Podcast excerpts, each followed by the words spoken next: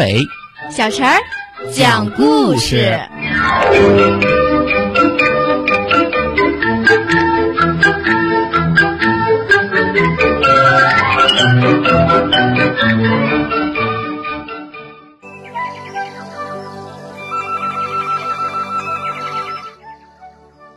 请听故事《屋顶花园》。小男孩琪琪是一个特别的养鸟人，他养的鸟不受拘束。他每天去遛鸟，骑上宽阔的鸟背，跟着风一起飞翔。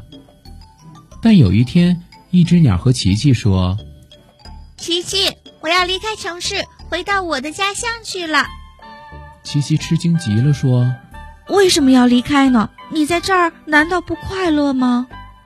鸟儿忧伤地说：“城市里的树越来越少了，我想要一棵属于自己的树。”是的，城市里的大楼越建越高，树也越来越少，连公园儿也越来越少了。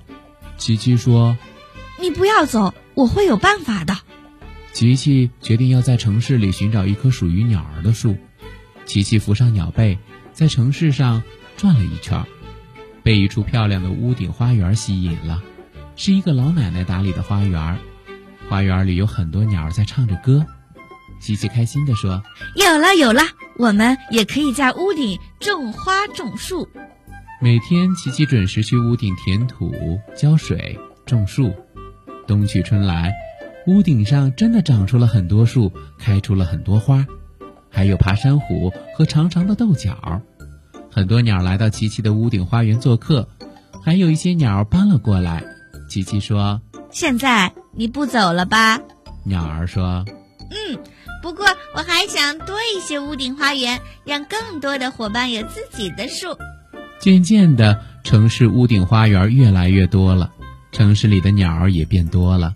越来越多的人来参观后，喜欢上了鸟语花香的屋顶花园。